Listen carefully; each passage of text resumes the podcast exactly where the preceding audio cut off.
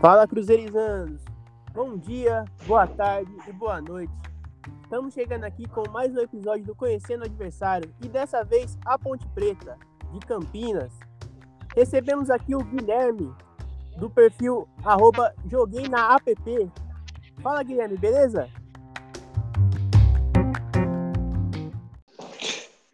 Fala pessoal, tudo bem? Obrigado pelo convite e estamos aí para responder qualquer pergunta e mostrar a nossa macaquinha para o Brasil. Isso aí. Além dele, temos um convidado especial dessa vez, o Lucas. Fala, Lucas, beleza? Fala, Tiagão. Fala, galera. Boa noite.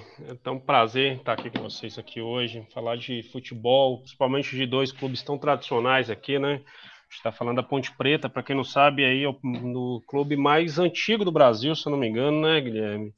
A gente não está lá na, podendo comemorar muito ultimamente, mas vamos lá bater um papo aqui legal com a galera. Isso aí.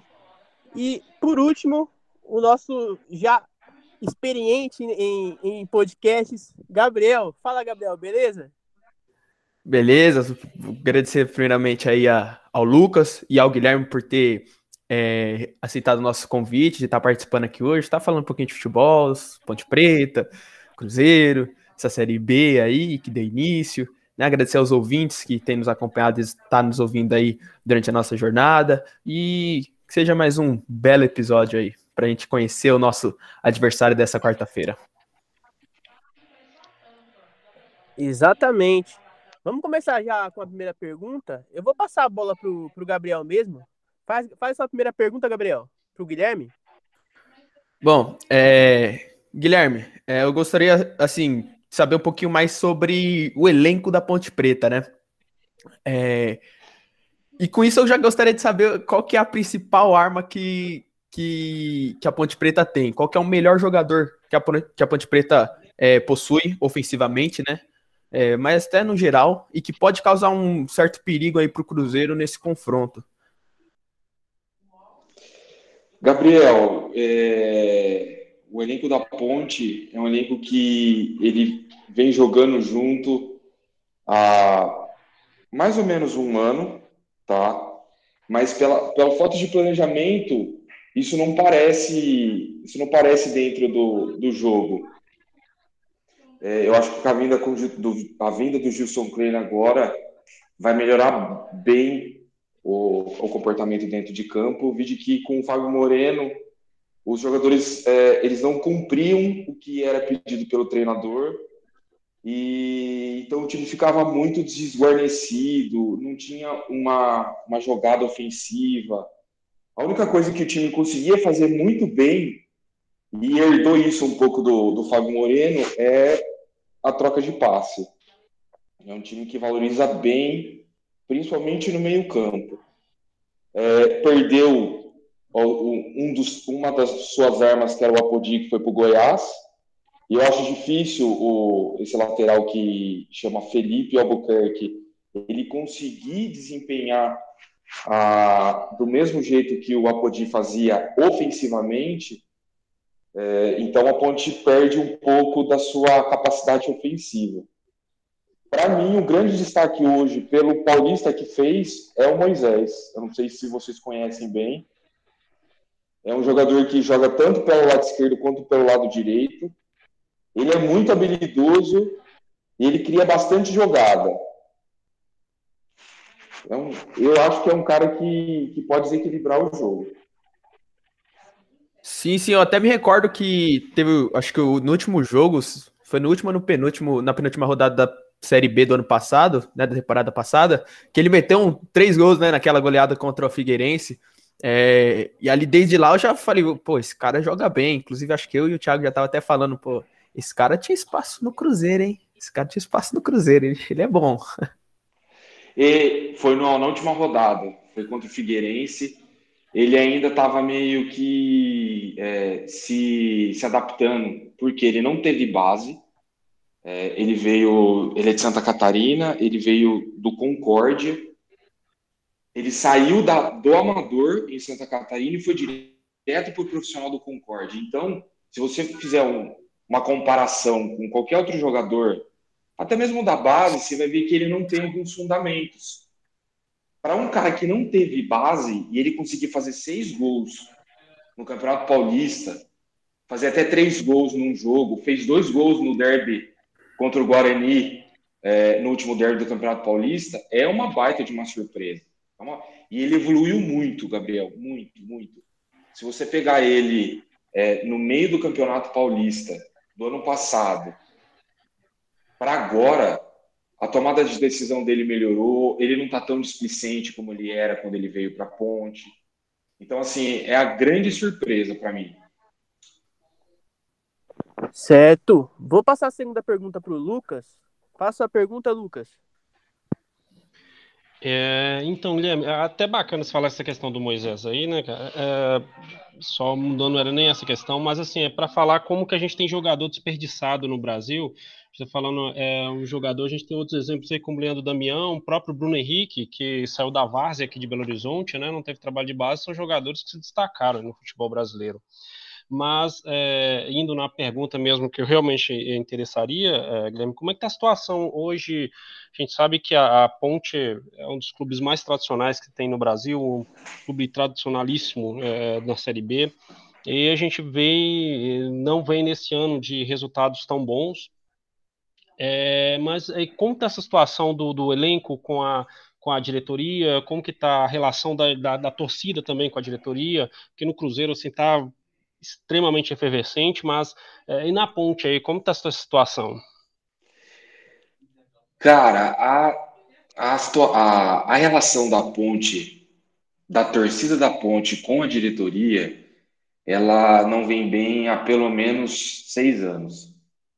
É, eu não sei se vocês sabem, mas a ponte tem um financiador, que é o Sérgio Carnielli, e o Sérgio foi afastado por, umas, é, por denúncias fiscais. Então, como ele não pode exercer o cargo de presidente, ele vai colocando os seus confiados.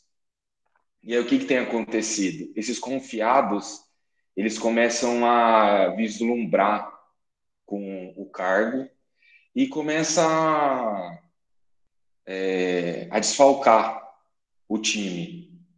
Então, isso a torcida sabe, isso não é oficial, mas como o Campinas, apesar de ser grande, tem um costume de cidade pequena, todo mundo conhece todo mundo, então isso meio que pressiona a diretoria.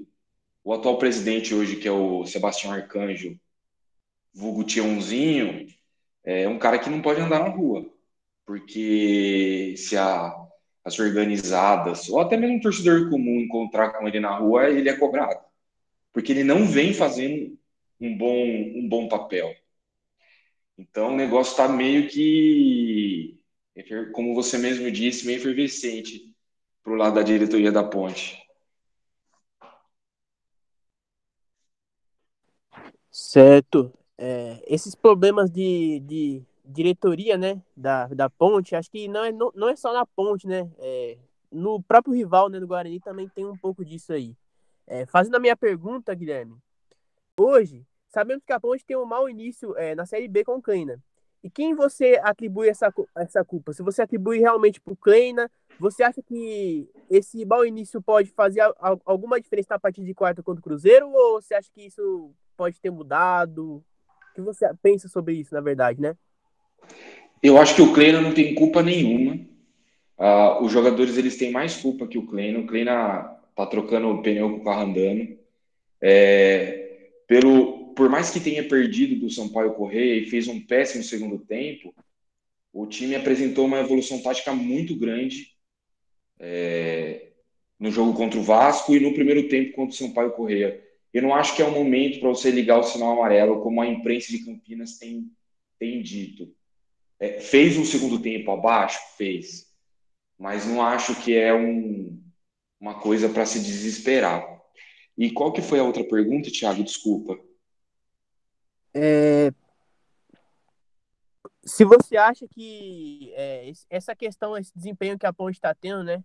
No, no, caso com essas duas, duas derrotas, um empate, né? Pode fazer alguma, alguma diferença a partir de quarta-feira? Se a Ponte pode entrar mal? Se o Cruzeiro pode aproveitar disso? Ou você acha que vai ser um confronto assim mais é, igual, com dois times que estão literalmente mal no campeonato, né? Pelo menos na, no, na tabela, né? O que você pensa sobre isso? Eu acho que isso pode favorecer um pouco o Cruzeiro, porque a pressão aqui está muito forte. É, é um jogo que antecede o derby, e, e como o jogo contra o Cruzeiro é na semana do derby, a, se a diretoria não manter o foco, a diretoria, quando eu, quando eu digo diretoria, eu digo todo o staff do time, não manter o foco no jogo contra o Cruzeiro, vai todo mundo voltar uh, os olhos para o derby. E aí o, o, o, time pode entrar meio desatento, pode entrar displicente, e pode perder o jogo no detalhe ou não.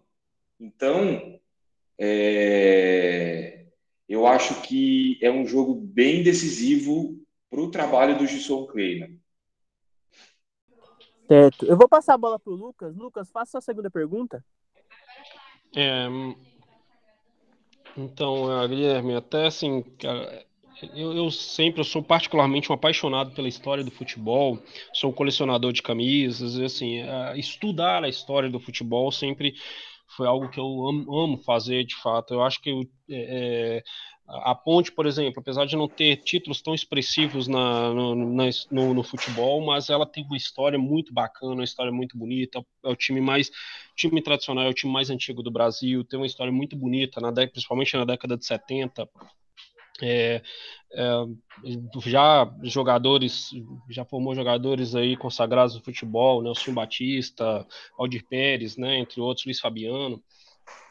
Enfim, uh, e assim, a gente fica até entristecido, então a gente está passando situação semelhante com o Cruzeiro aqui, uh, dessa, o, o, sucateamento que pessoas, né, ali meia dúzia de pessoas podem fazer em, em, clubes que tem uma, no Brasil particularmente, o futebol ela tem uma importância maior, ela tem importância social muito grande um país pobre como o nosso, ela e assim, você vê essas situações, a gente fica triste também, é? Eu fico triste quando eu vejo clubes se acabando por, por diretorias. É, em campo é uma coisa, acho que é, sucesso em campo ou não é, é, é, consequência, é consequência, mas é, você vê essas situações, esse sucateamento por diretorias é realmente Sim. algo muito entristecedor, é, é, algo que realmente entristece bastante.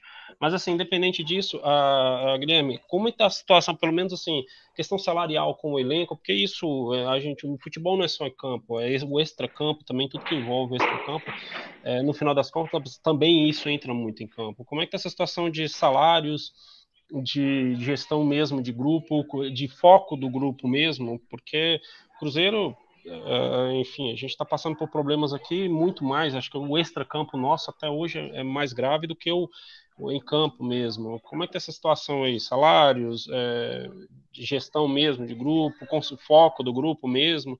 Como é que tá essa situação aí e de que modo você acha que o, a, o Ponte entra para esse jogo?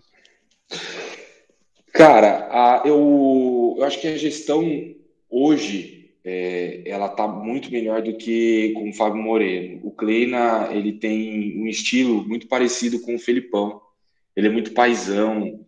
A gente brinca aqui que quando tem problema entre os jogadores, é só fazer churrasco que o Kleina resolve. É uma característica dele.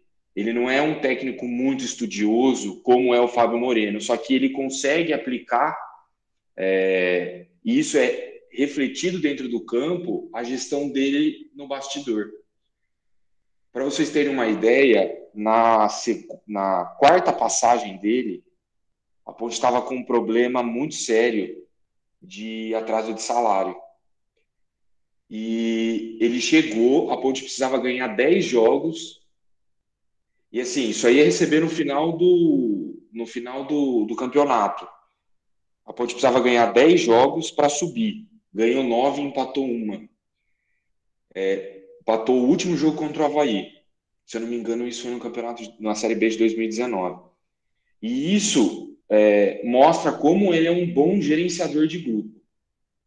A parte de salário, é, a Ponte não deve para os jogadores, mas ela tá. A, a saúde financeira está bem ruim e eles estão esperando vender o Ivan para acertar essa, essas pendências. E sobre o que você falou so, é, com relação a sucateamento dos clubes, eu concordo totalmente com você. Isso que vocês estão vivendo, é, a Ponte vive há pelo menos 10 anos.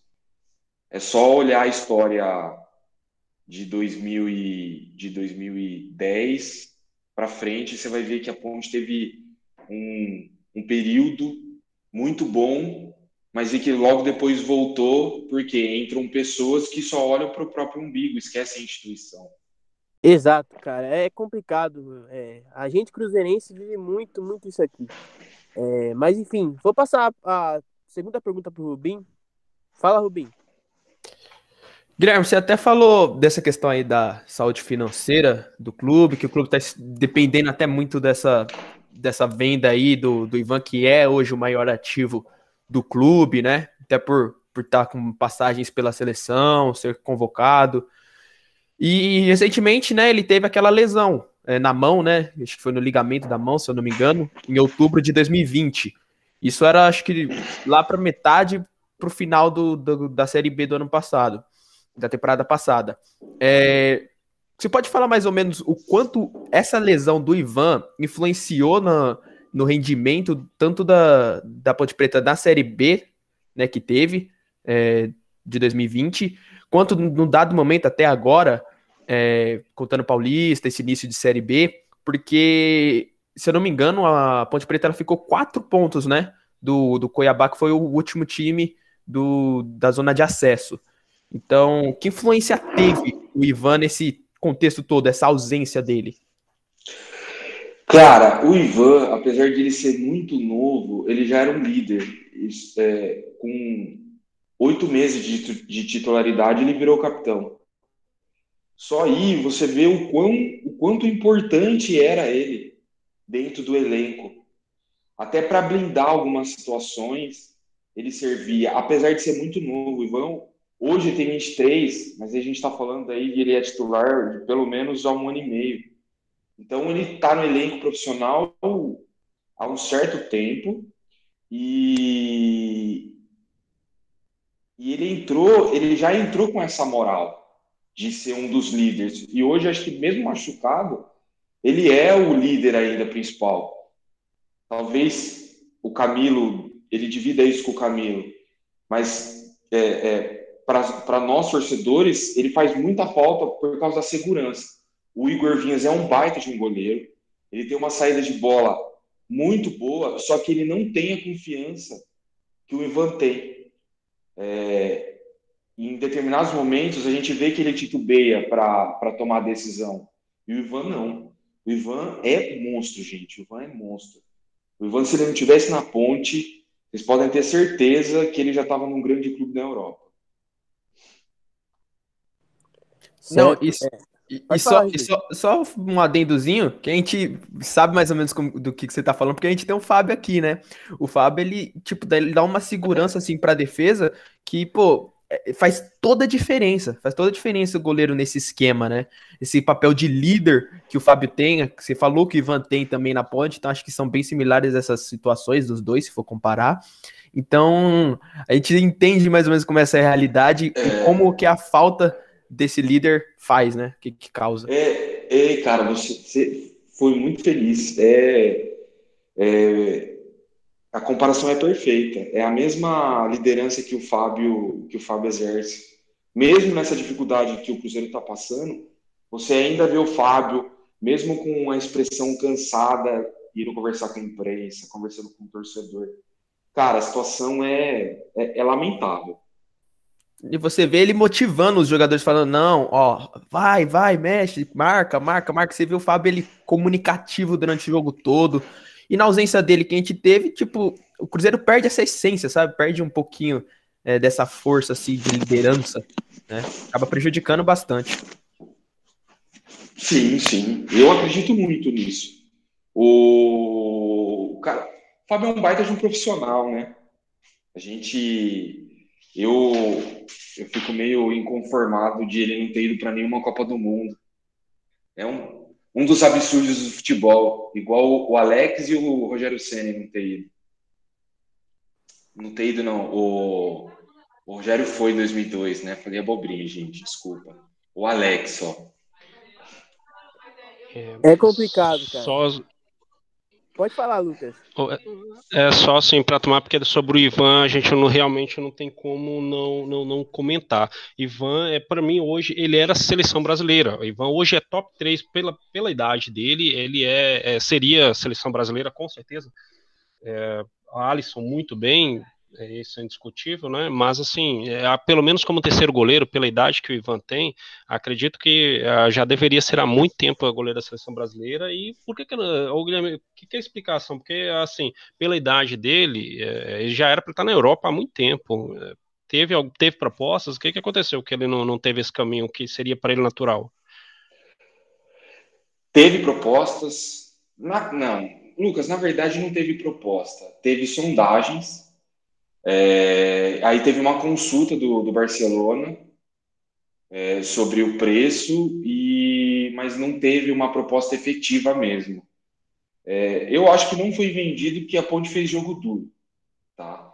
Se tivesse feito. É, se o pessoal tivesse um pouco mais de jogo de cintura, como o Atlético Paranaense teve na venda do Abner, ou o Atlético Mineiro teve na venda do Emerson Royal, talvez a Ponte teria cedido mas eu acho que não, ele não saiu ainda porque a Ponte, pela primeira vez que eu vejo a Ponte fazer jogo duro com o jogador. Que é um exemplo de corpo mole, o Zanocelo na Ferroviária, que agora foi para o Santos emprestado. Zanocelo que é, a gente pediu muito do Cruzeiro, aliás, a gente até estreou ele para Ferroviária e tipo, é, eu pelo menos, né? Eu pedi ele muito do Cruzeiro porque o Cruzeiro teve uma, uma, parceria, né, entre aspas, com a Ferroviária em relação a alguns jogadores que vieram para cá no passado. A gente pensou Sim. que poderia continuar isso, sabe? Com o Zanocelo podendo, podendo vir para o Cruzeiro, mas foi um sonho bem distante. É, mas indo para. Pode falar. O, o staff do Zanocelo é muito. É, é, ele é muito construtivo. Ele, é, ele tem uma gestão de carreira muito boa. Quando a Ponte tentou renovar com ele, ele estava com uma proposta do Flamengo e de um time dos Emirados Árabes. Gente, imagina um menino com 20 anos e jogar nos Emirados Árabes. Ele não foi. Então, assim, o, o Thiago, eu acho que ele não foi para o Cruzeiro por uma questão de o Cruzeiro estar tá na Série B. E aí, ele, como ele é muito novo, ele ia esperar uma proposta da Série A que aconteceu e ele foi para o Santos. Sim, eu sim. Não, eu, eu não duvido nada do Cruzeiro ter ido consultar ou ter negociado pela essa questão da parceria. Só que a, o staff dele é muito. Eles são muito exigentes. Sim, é complicado, cara. É, na Série B, é, o, o time perde um pouquinho a valorização da marca, né? Então, a gente competindo com outros que estão lá na, na Série A, é, realmente tem uma desvantagem. Sim, Mas indo para minha mas indo para minha minha pergunta, eu gostaria de ma manter a pergunta na questão dos reforços da ponte, né? É, eu sei que além do Fábio Santos veio o Rodrigão, o Richard, que chegou já tem um, um pouquinho mais de tempo. A ponte reforçou até bem, eu acredito, para a Série com jogadores conhecidos. É, eu gostaria de saber de você é, se você acha que algum desses reforços pode encaixar é, na ponte para fazer com, a, com, que a ponte possa sonhar, quem sabe até com acesso. Cara, eu acho que o, o a diretoria tem feito um, um bom trabalho. Tem demorado para contratar, mas tem feito um bom trabalho. É, eu, o lateral esquerdo que veio da Inter de Limeira é um excelente marcador. Ele ainda está meio tímido para apoiar, mas a Ponte parou de, de tomar sufoco do lado, de, do lado esquerdo da zaga, né? Eu acho que o Renatinho na hora que entrar em forma, vai ser um dos grandes nomes da Série B. Só que ele precisa perder bastante peso ainda. Eu acho que o Rodrigão, na hora que o time, na hora que ele entrar, o time vai encaixar e, cara, gente, pra vocês terem uma ideia, o Rodrigão era sonho de consumo da torcida. Se ele corresponder à expectativa da torcida, a chance de a gente brigar o acesso é grande. Inclusive, o Rodrigão, se eu não me engano, ele teve uma edição que ele foi o artilheiro da Série B pelo Havaí, né? foi, enganado. foi. É, pra Série B, ele é um cara que ele rende muito. É, na, na, na área, ele tem alguns problemas de, de questão física, mas na Série B, ele costuma ser realmente um carrasco de grandes times. Sim, sim. Da Ponte, ele era o, Ele era o algoz. Todo jogo que a Ponte ia jogar contra ele na Série B, ele fazia gol. Fazia gol na Ponte. Esperamos que ele não seja do Cruzeiro quando, quando jogar Cruzeiro em Ponte. Eu não sei se ele pode jogar já no já no, na quarta-feira, pode ser também ou não? Eu acho que ele vai estar tá liber... eu acho que ele vai estar tá liberado pelo bid, mas ele não vai ficar no banco. Eles vão segurar ele pro derby. Tomara. Mas enfim, vou passar a terceira e última pergunta do Rubim. Pode fazer a, a pergunta, Gabriel? Então, Guilherme, você até citou aí um pouquinho do, do, do, time da Ponte, né? Que se reforçou bem. E falou do lateral aí do, do Rafael Santos, né? Eu não sei se você sabe, ele inclusive é nosso. Ele, ele é um jogador do Cruzeiro que ele foi emprestado, é, se eu não me engano, foi emprestado para a Inter de Mineira durante o Paulista. E Isso. aí acabou retornando e foi para a Ponte. Eu queria até perguntar um pouquinho sobre como que tá o rendimento dele, né? Que a gente, às vezes, daqui não, não consegue ter muitas notícias, fala, não consegue ter muito, não consegue acompanhar tão bem assim, porque a lateral esquerda, querendo ou não, hoje ainda é uma deficiência do Cruzeiro, né? A gente tem o Matheus Pereira que é titular da posição, mas ele oscila muito, né? E o Rafael Santos é um jogador da base que a gente, quando, quando subiu, muita gente esperava que ia ganhar algumas chances mas acabou não tendo isso, né? E foi emprestado para ganhar rodagem, não deu certo esses empréstimos, e a gente espera que tenha sucesso esse empréstimo dele na, na Ponte Preta, né? Até pro, tanto para o bem da Ponte quanto para o bem do Cruzeiro e do jogador, né? Então eu gostaria de saber como que tá o rendimento dele até agora, é, que ele fez acho que duas partidas, se eu não me engano. Gostaria de saber como que ele tá, é, como que tá mais ou menos o Rafael Santos aí. Cara, ele na ponte ele tá muito bem. Como eu disse há instantes, ele ele acertou o lado esquerdo da ponte. É, defensivamente ele tá muito seguro. Ele tá um pouco tímido para atacar ainda. Eu acho que é devido a devido à falta de, de adaptação. Ele vai se se ambientalizar com, com a zaga, é o esquema do Gilson. Então, acho que ele vai ter aí pelo menos uns 5, 6 jogos para começar a aparecer lá na frente. Eu vi alguns jogos dele na Inter de Limeira e, cara, era um, um foguete. Era um foguete. Tinha jogo que ele jogava de ponta esquerda. Tamanha, tamanha precisão no ataque que ele tinha. Eu acho que a Ponte acertou muito em trazer ele.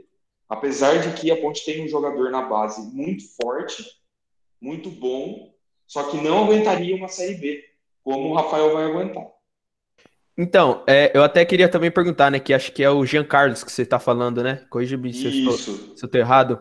É, que ele até acho que jogou o primeiro jogo, se não me engano, da Série B. O Rafael Santos tinha acabado de chegar e acho que decidiram por não colocar ele. É, até por causa desse processo, você falou que a Ponte tem esse costume de não de chegar, não colocar direto para jogo, né? Ele é, espero que ele vá bem aí, né? Espero que pro bem, novamente, pro bem do tanto do Cruzeiro, do jogador, da Ponte, ele renda bem, porque é um jogador que a gente até via um certo futuro nele, assim, que poderia ser um, um futuro um futuro lateral é, titular do Cruzeiro, mas acabou que não deu certo. Ele, ele joga contra o Cruzeiro? Eu não sei quais são as quais foram as tratativas. Putz, então, eu acho que eu não. Você sabe, Thiago, porque eu não. Eu confesso que eu não sei, mas eu acredito que não joga. Eu acredito que não pode jogar. Eu acho que não joga mesmo, é. Não é uma certeza, né? Mas o, essa, a diretoria do Cruzeiro, porque acho que quem fez o.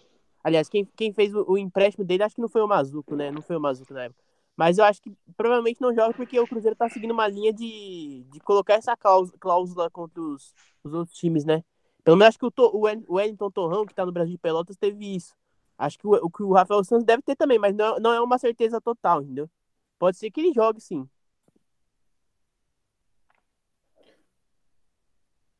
Cara, ele, se ele não jogar, vai fazer falta. Mais uma vez, o Jean é um bom lateral, mas ele é muito novo. Ele tá muito inseguro ainda. A imprensa de Campinas, ela tá cobrando muito ele. Até tem um, um um comentarista aqui da Rádio Bandeirantes, que ele tá batendo muito no menino, ele tem 18 anos. É até um pouco injusto.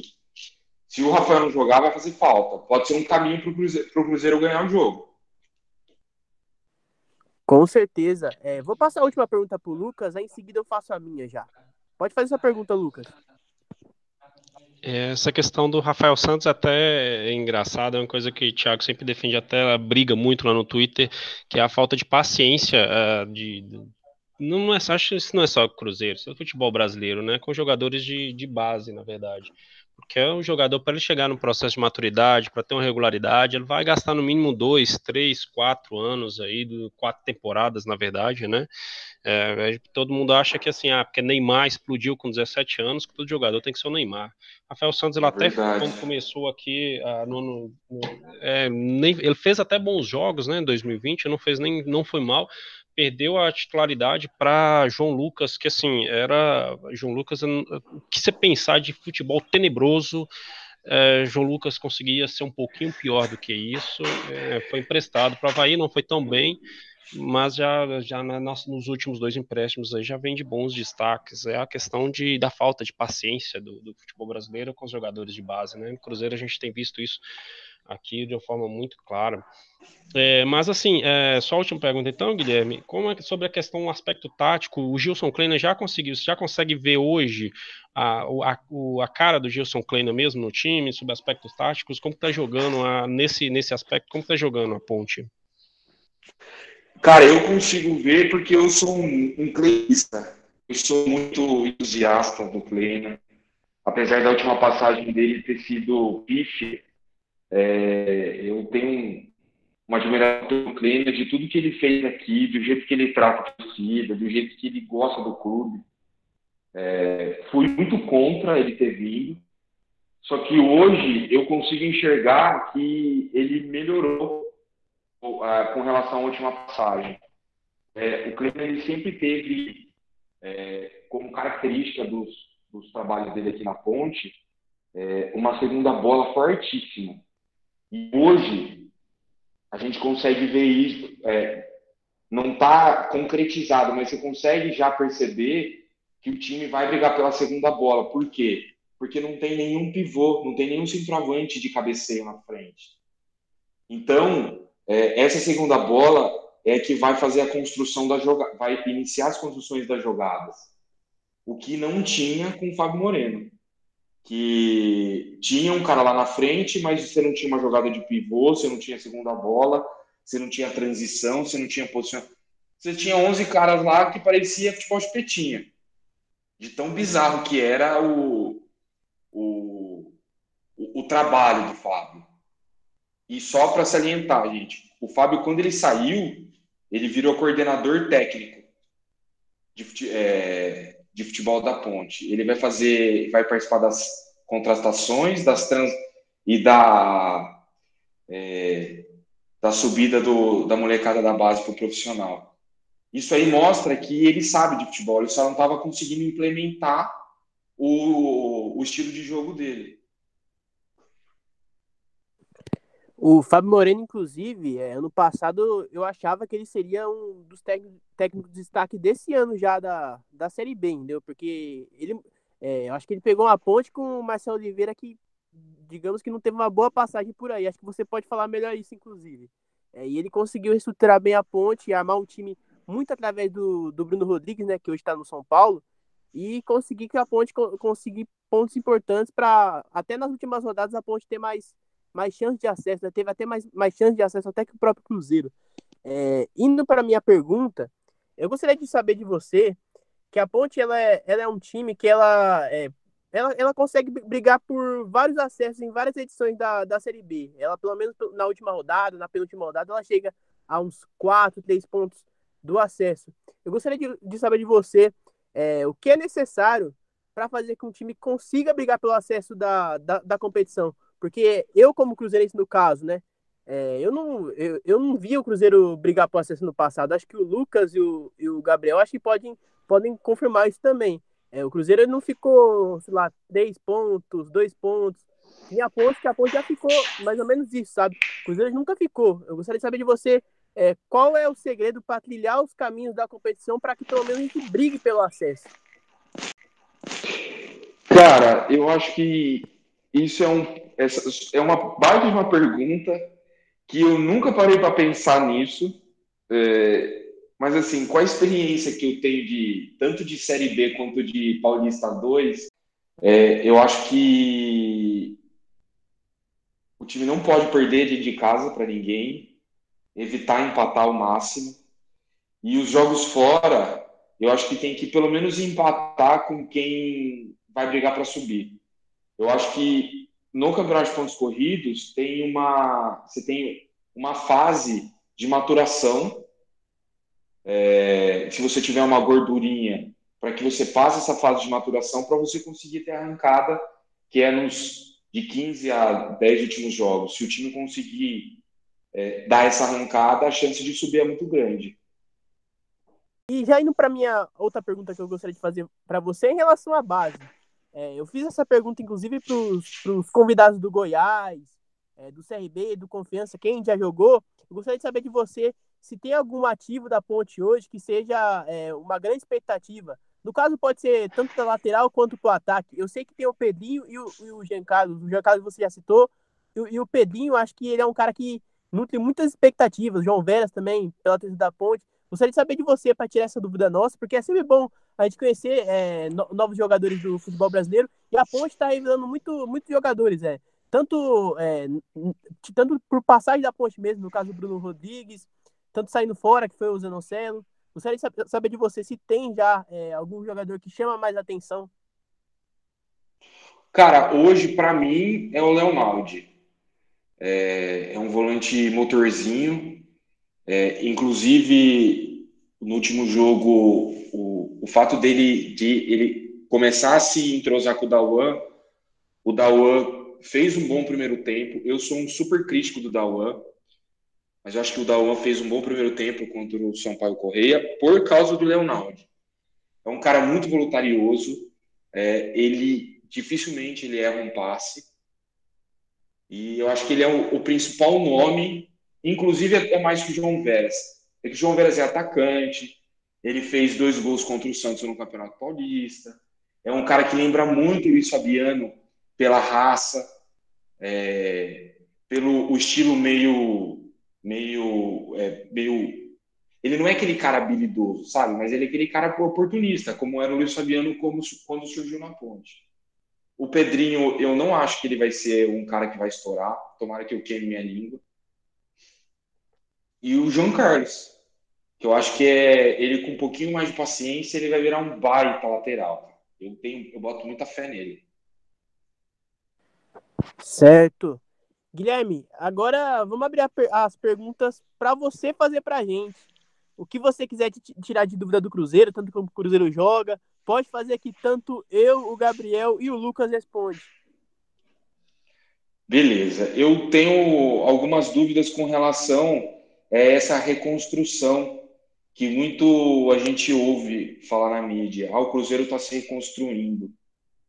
É, a gente vê que cada dia deve ser um dia diferente para vocês, pela agonia de sempre estourar uma bomba nova com relação à punição, com, com é, é, alguma coisa que possa vir com punição da FIFA, igual essa última vez, da dívidas do Reascos. É, eu queria entender como é que vocês estão se reconstruindo, porque eu imagino que não deve estar sendo fácil. Certo. Lucas, quer responder essa pergunta? É, vamos lá. É, sobre essa questão do, do, da reconstrução, primeiro, é, reconstrução que ficou no papel, na verdade, né? Houve o Sérgio Santos Rodrigues, o atual presidente, ele candidatou-se na última, na última eleição, eleição junto com Wagner Pires de Sá, né? Foram os dois eh, candidatos à época. O Sérgio Santos Rodrigues apoiado pela turma dos perrelistas, né? E enquanto que os, o Wagner Pires de Sá apoiado pelo então presidente Gilvan de Pinho Tavares. Ah, na época, desde então, o Itair Machado já dava as caras na toca da raposa, mas com o compromisso do Wagner Pires de não mantê-lo no futebol, apenas coordenando a campanha, o que não aconteceu. Houve um sucateamento completo, crime completo, assim, o que aconteceu no Cruzeiro foi uma coisa assim de, assim, é, é quando você vê que no Brasil o crime compensa. É, não é apenas o é, não apenas a questão de roubo mesmo, que é, foi, o clube foi sucateado, mas assim, contratação de dezenas de conselheiros com salários astronômicos, é, de compadres né, do, do, do Itair Machado com salários altos. Havia casos assim de jogadores, como o próprio Thiago Neves, ter praticamente dobrado o salário dele. Ah, no, praticamente dobrou o salário dele é, em renovações de contrato. Havia questões assim de comissões recebidas, por exemplo, a renovação do Fábio. Ah, foi pago comissões para agentes que sequer o Fábio conhecia.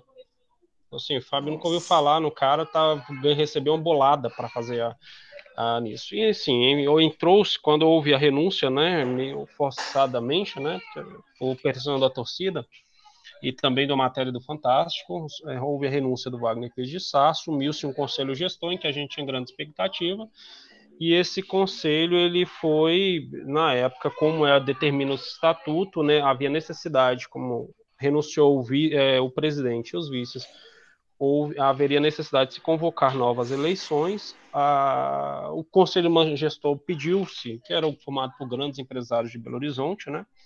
Pediu para que fosse mantido no poder, né, pra, até, o final do, até o final do ano passado, né?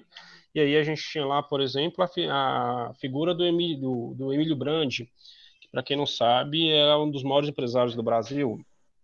Há conversas em bastidores, inclusive, que o Emílio Brandi aportaria um, um, algum valor bem, faria alguns empréstimos mais vultosos para o Cruzeiro. Mas, enfim, tudo isso foi implodido porque o Sérgio Santos Rodrigues não abriu mão, né, se candidatar, e aí fosse, for, houve a eleição forçadamente, o Sérgio Santos Rodrigues, ele prometeu-se em início a transparência, prometeu-se de começo que seria implacável né, com aqueles que lesaram o Cruzeiro, entre as dezenas de conselheiros que lesaram o Cruzeiro, e são apenas promessas que se ficaram no papel. Ah, hoje, inclusive, hoje os principais apoiadores dele dentro do clube eram justamente essas pessoas em que ele prometeu ser implacável. É, e com, como há uma crise de credibilidade muito alta no dentro do Cruzeiro, isso se repercute de vários fatores. Se repercute à torcida, porque a torcida se nega, né, de algum modo, a apoiar, inclusive financeiramente, o clube, e afasta também gestores, uh, a gente está falando assim, já há conversas de bastidores, que eu já ouvi, inclusive, já conversei com um conselheiro é, que é, tem, uma, tem algumas, pra, algumas propriedades aqui na minha região, cheguei a conversar com ele, ele falou assim, não, Lucas, o Cruzeiro tem vários empresários que estão tá dispostos a ajudar, a aportar recursos, o próprio Bruno Vicentim também, que é o dono da RIMA Agropecuária, a RIMA, que é um grupo muito forte em Minas Gerais, já tinha manifestado interesse em aportar recursos, só que assim, quando você não tem, você tem uma gestão que tem conhecimento zero de futebol, não escuta a torcida, não escuta ninguém, tudo aquilo que prometeu não cumpre, então assim, não há credibilidade da, dessa de gestão no Cruzeiro. E aí, enfim, a gente está aquele processo de aquele papo de reconstrução, na verdade, foi apenas conversa, né?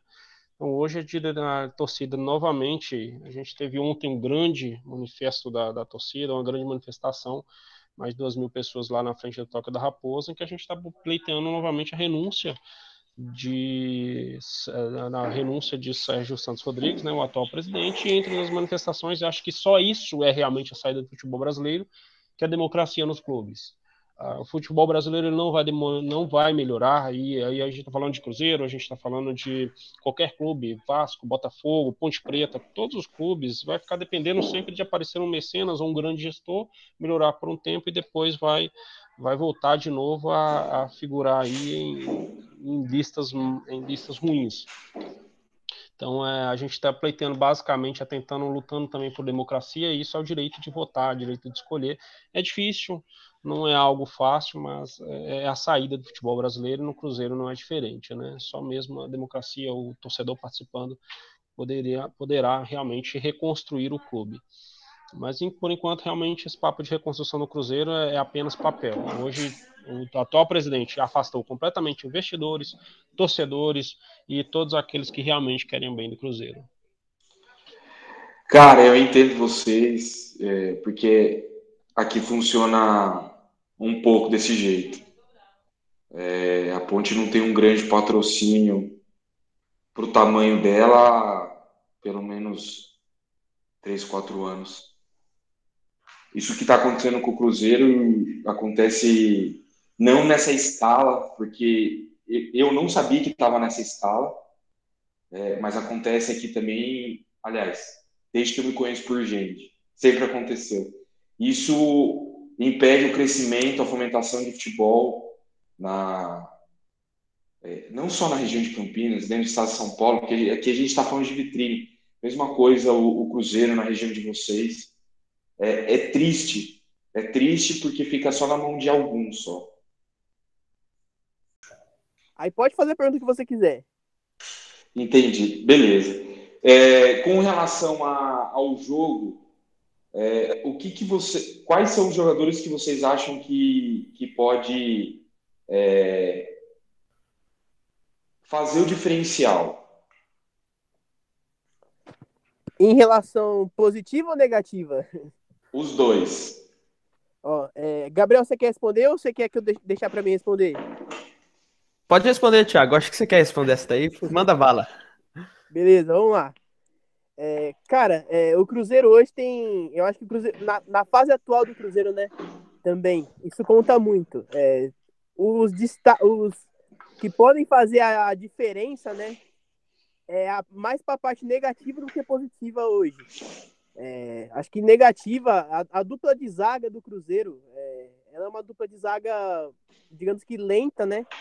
que inclusive está passando por mudanças, né? O Cruzeiro ele tá, ele tá, ele tá revezando muito dupla de zaga, né? Acho que desde a saída do Conceição, que acho que você também conhece muito bem o estilo de trabalho do Conceição por aí, é, ele, ele, é, ele, é, ele foi um cara que testou muita dupla de zaga e com algumas falhas de alguns meninos, inexplicavelmente ele tirou é, esses, esses meninos do time, sendo que outros jogadores experientes falharam tanto quanto esses meninos, sabe? eu cito muito a questão do Ramon, né? O Ramon é um zagueiro que veio do Vitória, que inclusive acho que já jogou também a Série B antes pelo, pelo Vitória, e é um cara que ajudou muito ano passado, só que esse ano ele vem muito mal. E o Everton, que é um zagueiro nossa base, é, é um zagueiro muito potencial do Cruzeiro. Talvez é a, só, somente atrás de um zagueiro sub-17 que a gente sub-20 que a gente tem, né, que também tá no profissional agora, né? É o que é o Paulo é, sejam os, os, os, os, os zagueiros mais promissores do, do que o Cruzeiro do, do que o Cruzeiro tem, sabe? Os mais talentosos, os que têm mais qualidade.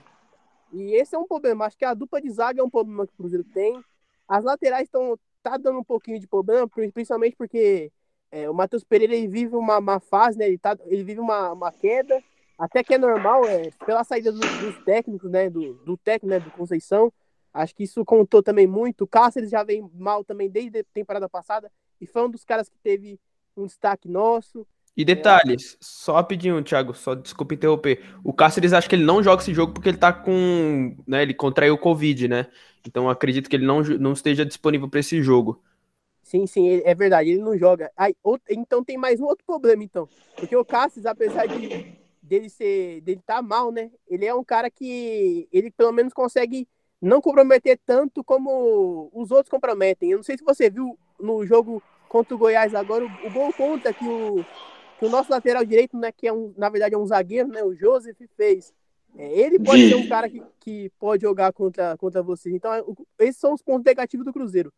Os positivos, é, dá para citar, eu acho que a questão do, do estilo do Cruzeiro mesmo, sabe? Eu acho que o que o Conceição trouxe de melhor para o Cruzeiro foi a base que a base de de formação de jogo que ele tem, sabe? De troca de, troca de, de passe de bola, é, um jogo mais pelo chão, um jogo mais ofensivo. Cruzeiro vem de uma linhagem muito mais defensiva com o Felipão no passado. Então o Conceição ele meio que formulou isso.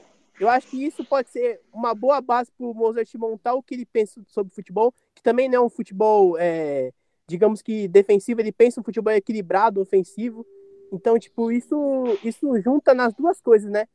e acaba que a gente possa, a gente consegue ter, no, ter, ter uma, uma qualidade melhor e quem sabe também seja uma, uma arma para o Cruzeiro conseguir vencer a ponte. Eu acho que esses dois fatores que, que contam mais aí.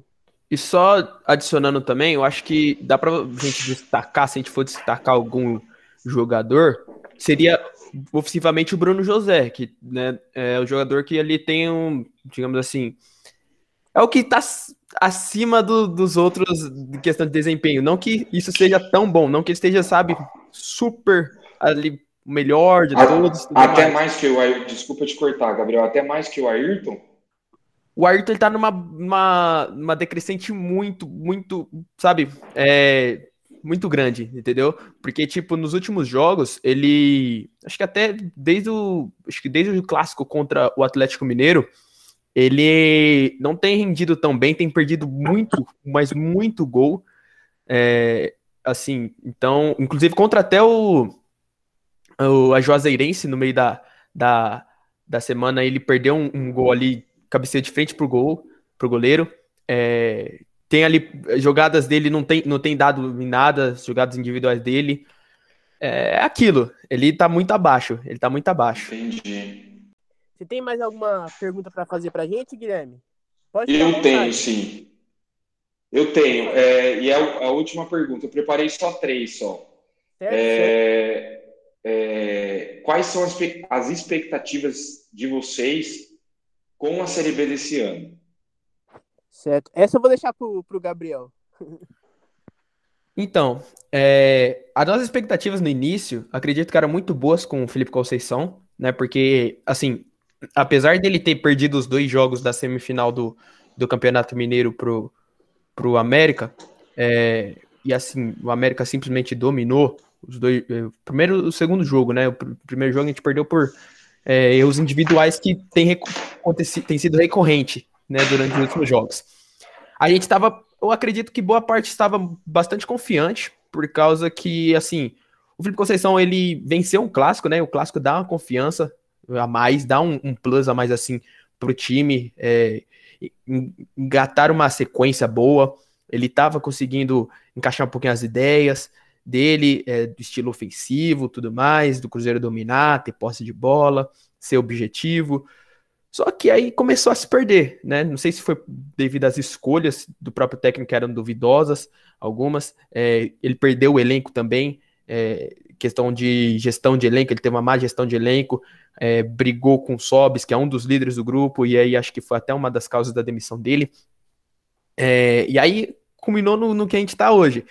A gente trouxe. Agora, acho que a perspectiva da gente é, é bastante duvidosa ainda. É, é uma névoa, né? porque o Mozart ele fez uma boa uma boa série B pelo CSA, né? Ficou em quinto lugar é, na temporada passada. Foi para Chapecoense, mas aí foi demitido logo após o estadual, né? Acho que não ele estava tentando acho que uma, uma uma transição diferente ali de, de estilo de jogo, porque Humberto Lauser lá era um jogo mais retroativo e o Mozart não, não é tão dessa, dessa escola. E aí, acho que acabou que não deu certo, não se adaptou. Aí ele foi demitido logo após a final do Catarinense, se eu não me engano. E aí ele chega aqui, mais por causa do, do diretor que a gente tem, né? O, o diretor que é, assim, é um diretor que tem bastante polêmicas na carreira, que é o Pastana. É, mais por causa desse diretor do que por causa do sucesso, digamos assim, da carreira do Mozart. Então ele vem mais por causa disso, mais por indicação do que próprio méritos deles, assim, dele, assim, entre aspas. Porém, é, eu acho que vale pontuar também que ele chegou e fez algumas coisas positivas até agora, que é tentar unir o grupo, tentar aproveitar um pouquinho das lideranças, né? É, claro, eu, assim, eu não eu sou maior defensor assim de, claro, ter um grupo unido, porque o Cruzeiro, se ele subir, ele vai ter que precisar ser uma unidade, né? Todo mundo vai precisar estar unido, o, o elenco. Porém, como ele não conhece ainda o, Cruzeiro, os jogadores, como que tá a fase de cada um, ele vai acabar colocando por nome. E aí vai acabar tirando alguns jogadores bons que a gente tem aqui, né? Por exemplo, ele pediu de volta o Giovanni que ele conhece, mas aí acaba tirando espaço de dois garotos muito bons que a gente tem, é, que são meias, que é o Claudinho e o Marco Antônio, que poderiam dar conta do recado, que a gente pede chances para ele, sabe, há tempos e não tem. E, assim, por ele não ter conhecimento ainda desse elenco, acho que isso pode ser um ponto negativo para ele, né? A questão dele. Mas eu acho que, assim, expectativa da gente, a gente acho que tá um pouquinho muito cedo para avaliar, porque ele teve o primeiro jogo, ele não chegou faz nem uma semana, chegou acho que quinta-feira, se eu não me engano, né? Então, hoje já faz três, quatro dias. É, mas assim, digo por mim, não sei se meus colegas eles compartilham da mesma opinião. Eu acho que ele pode arrumar a casa, sabe? Nessa questão de se ele não se apegar muito ao nome do jogador e colocar mais por causa de desempenho, claro, escolhendo é, jogador experiente, porque sabe como lidar na situação, é, não tentar queimar os jogadores jovens, mas tentar utilizá-los e mesclá-los com, com, com essa experiência que o Cruzeiro tem, alguns jogadores. Eu acho que tem tudo para dar certo. Né? Eu acho que depende muito ainda do que ele, do que ele vai fazer é, e também, claro, de futuros reforços que o Cruzeiro pode trazer. Mas eu acredito que o Cruzeiro é, vai acabar, assim, estou sendo bastante otimista, brigando ali pelo acesso. Né? Na parte ali, pelo menos, do superior da, da tabela, acho que o Cruzeiro consegue dar uma brigada. Né? Mas aí acho que depende muito também dos outros times, né? Acho que está muito cedo para falar, mas eu acredito que ali sexto lugar, oitavo lugar, é, o Cruzeiro a princípio tem capacidade para brigar por isso, mas é aquilo, eu, eu torço para que o Cruzeiro possa ir além e conseguir o acesso, né? Não sei, meus, meus companheiros, se eles compartilham da mesma opinião que eu. Certo. Então vamos encerrar. É, eu vou passar para o Gabriel começar com as considerações finais dele, mas desde já eu já quero agradecer muito ao Guilherme por ter aceitado o convite. Bom, é, também acho que minhas considerações seria mais agradecer a participação aí do, do Lucas, do Guilherme. É muito bom ter esse papo aqui de torcedor para torcedor, principalmente até com torcedor de outra equipe, que a gente passa essas experiências que a gente tem. E você vê até que às vezes a realidade de um é parecida com a outra, seja questão de diretoria, seja questão de, de elenco, de lideranças do time, de peças. Né? Então acho muito saudável esse, esse papo para conhecer o, o adversário.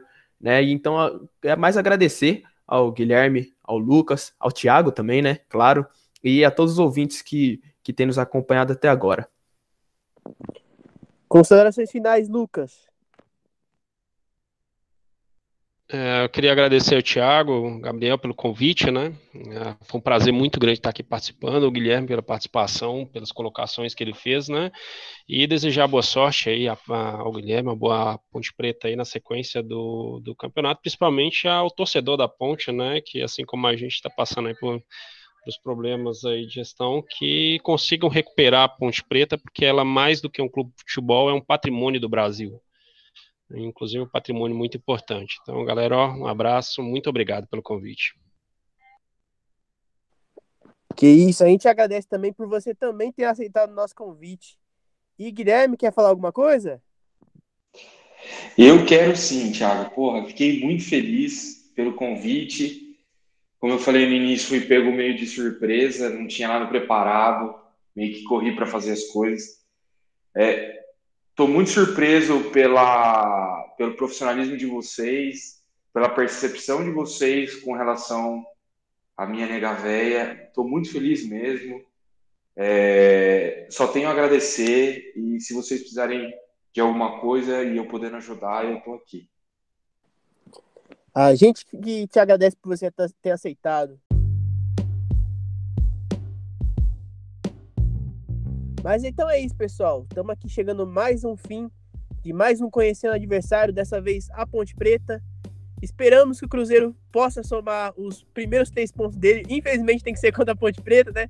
Mas enfim, tomara que some logo de uma vez e a gente consiga é, fazer um bom jogo e principalmente que seja um bom jogo entre as duas equipes, que seja um bom entretenimento para a gente. É isso, pessoal. Tchau, tchau.